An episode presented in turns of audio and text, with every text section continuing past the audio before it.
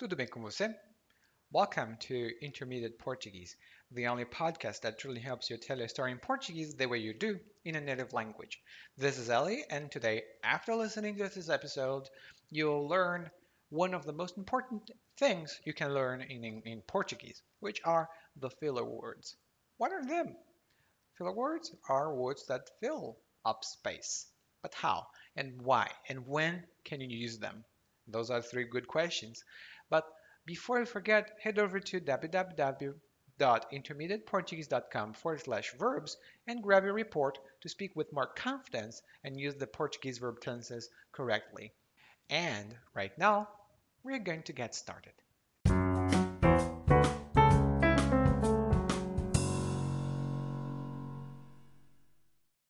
Muito bem. Hoje você vai aprender algumas palavras muito importantes da língua portuguesa. Palavras ou expressões. E essas palavras ou expressões são muito importantes porque elas facilitam a conversação e deixam a sua fala mais fluente. Ou seja, quando você quiser falar português, você precisa de um bom vocabulário. Isso é muito importante. Mas mais importante é saber como pensar um pouco e tipo ficar mais ou menos ganhando tempo. então, nós temos essas palavras para ganhar tempo. Em português, nós não temos uma palavra para denominar o grupo de expressões que vamos usar hoje. Mas em inglês, isso se chama filler words, que são tipo am, um, um, you know, coisas do tipo. Em português, nós também temos muitas. Eu mesmo uso muitas delas. E se você quiser ficar mais fluente, com certeza você precisa usar essas palavras. Então, hoje nós temos uma lista de 15 palavras ou expressões para ganhar tempo, ou para preencher o silêncio, ou para mudar de assunto, ou para incluir outra pessoa na conversa, ou então para chamar a atenção. São várias funções que essas palavras desempenham na conversa no dia a dia. Hum? Então vamos lá para a primeira palavra. A primeira palavra é bem ou bom. E essa é uma das que eu mais uso. Eu digo bom. bem. E um exemplo é bem. Eu acho que ele não me entendeu muito bem. Bem, eu acho que ele não me entendeu muito bem. E ela é usada para atenuar, para deixar mais suave o que você quer dizer. Bem, eu acho que ele não me entendeu. É menos agressivo do que eu acho que ele não me entendeu. Hum? Número 2. Hum, isso é uma expressão. hum, e isso esse, hum, é quando a gente está pensando. Hum? Você está talvez fazendo uma escolha ou tomando uma decisão. E você fica. Hum, isso é para mostrar: olha, eu estou pensando. Calma lá, espera um pouco. E o exemplo que eu posso dar é: hum, eu quero esse. Imagine você está numa loja, você quer comprar uma coisa e você fica, hum, eu não sei se eu quero esse, não sei se eu quero aquele, hum, eu quero esse. E esse hum, em português, a gente escreve a letra H, M e talvez M, M, M, M, M. Se você falar muito longo, tipo essa, hum, são mais M's que você usa. A próxima expressão é é. É, e você vai ver na escrita, eu coloquei é e coloquei vários S. Ficou é... E isso mostra que você hesita um pouco. Você hum, é diferente. Em outros idiomas ou em outras culturas, as pessoas falam diferente.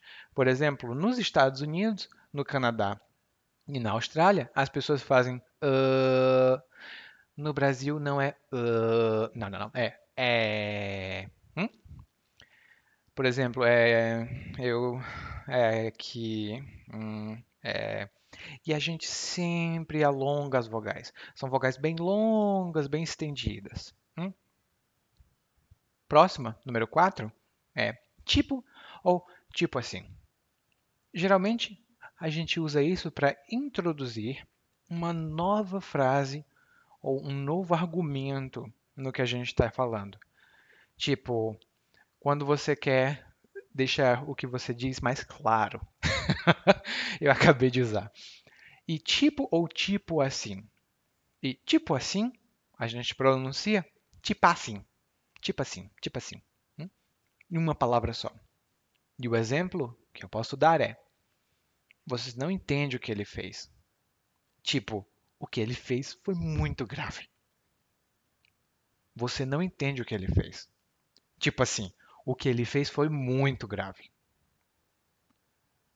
A próxima, na verdade, essa não é exatamente uma palavra para preencher um silêncio, um vazio na conversa. Não, não, não. Na verdade, essa é usada para explicar melhor e complementar o que você quer dizer. O exemplo que eu posso dizer é: Hum, eu entendo. Na verdade, eu não só entendo, como vou resolver essa situação. Na verdade, eu não só entendo, como vou resolver essa situação. A próxima expressão é sério. Essa é muito comum também. Sério. E é utilizada para introduzir um, uma nova explicação ou uma justificativa para alguma coisa. Por exemplo, estamos conversando sobre filmes e você fala, ah, o Godzilla é muito bom. Eu digo, hum, não sei, Godzilla, um lagarto gigante, nossa, que impressionante, né? E aí você me diz, não, não, não, sério, você precisa assistir esse filme, é muito legal. Sério, você precisa assistir esse filme, é muito legal. E eu fico, hum, ok.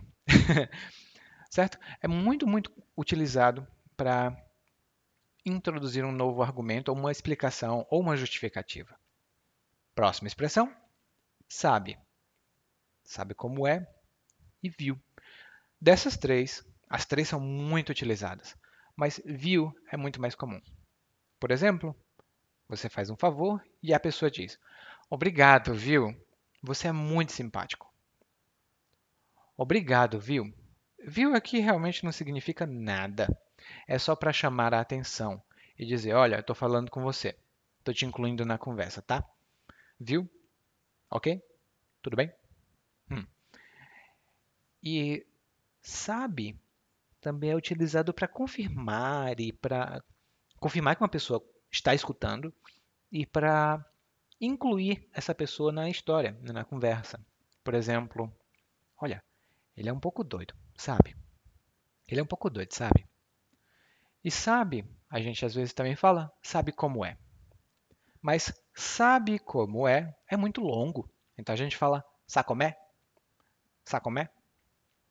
E aí a gente acaba dizendo, aí ele é um pouco doido, sacomé. Ele é um pouco doido, sacomé. E, por exemplo, eu posso dizer, ó, oh, é que eu ando tão ocupado, sacomé. Ou sabe? Tanto faz. Sacomé eu uso muito, mas sabe é mais comum. A próxima expressão, né ou né não. E é só uma confirmação ou só para dizer, olha, espero que vocês estejam ouvindo, né? As pessoas dizem, ah, esse né é do japonês. Não, não, não. Né, na verdade, é a expressão não é junta. Não é? Né? E aqui é usado para um tipo de confirmação. Você vai me ajudar, né? Você vai me ajudar, né? Não. Né não é um pouco mais forte. A próxima expressão é, quer dizer, você pode me ajudar com isso. Quer dizer, se você quiser, claro. Você pode me ajudar com isso. Quer dizer, se você quiser, claro. E aqui eu tenho uma explicação, uma complementação, outra expressão. Né? Próxima, no fim das contas. E quando você quer dizer em resumo, no final, depois de tudo que nós falamos, você diz no fim das contas. Por exemplo, você está discutindo com um colega de trabalho que tudo foi muito mal feito. Tudo foi muito mal feito. E você diz: ai, nossa, eu vou precisar fazer tudo de novo. E o seu colega diz: não, mas pelo menos agora você pode fazer melhor.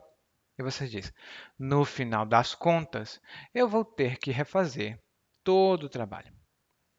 No final das contas, eu vou ter que refazer todo o trabalho.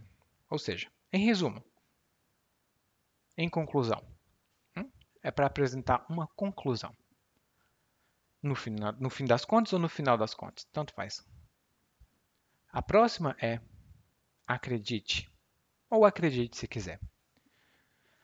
Não é exatamente uma palavra para preencher, ela é para confirmar ou para pedir que a outra pessoa confirme ou acredite. Hum?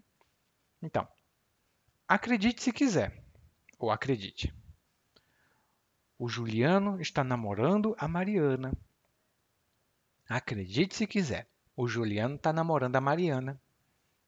É muito inesperado, acredite se quiser.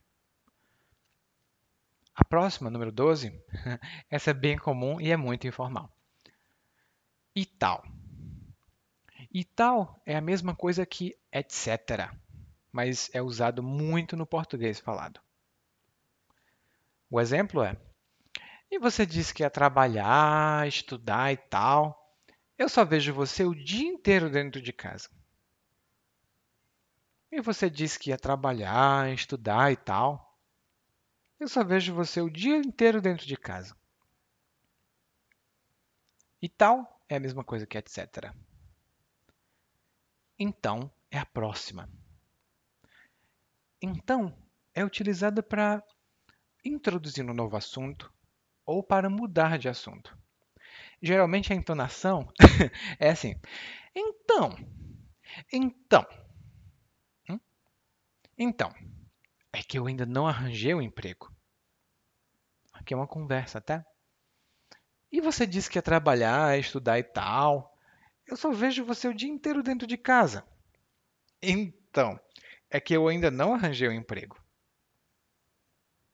A próxima é aham. Aham.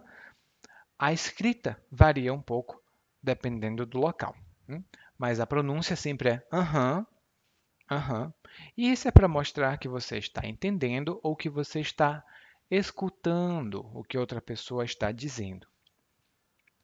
Aham, é esse mesmo que eu quero. Aqui estamos confirmando. E você está me ouvindo? Aham, eu estou te ouvindo. Aham. E a última é a que eu gosto mais, é tá ou ah tá.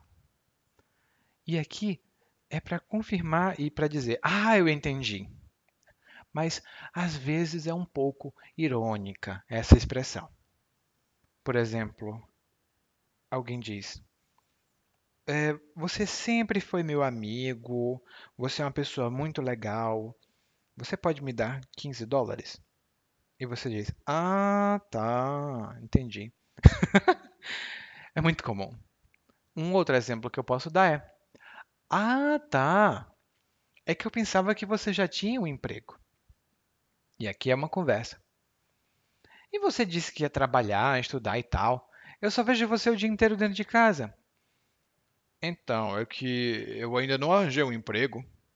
Ah, tá. É que eu pensava que você já tinha um emprego. E essas foram as 15 expressões de hoje.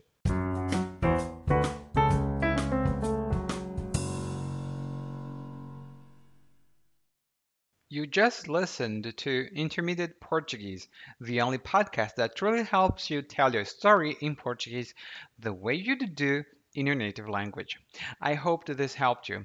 And if you want to find out the secrets to learn Portuguese even faster, head over to www.portuguesewitheli.com slash gift. There, you'll find over 10 secret sources and techniques to improve your Portuguese even faster, spending very little. Thank you for listening and hope to see you soon. Até a próxima. Tchau.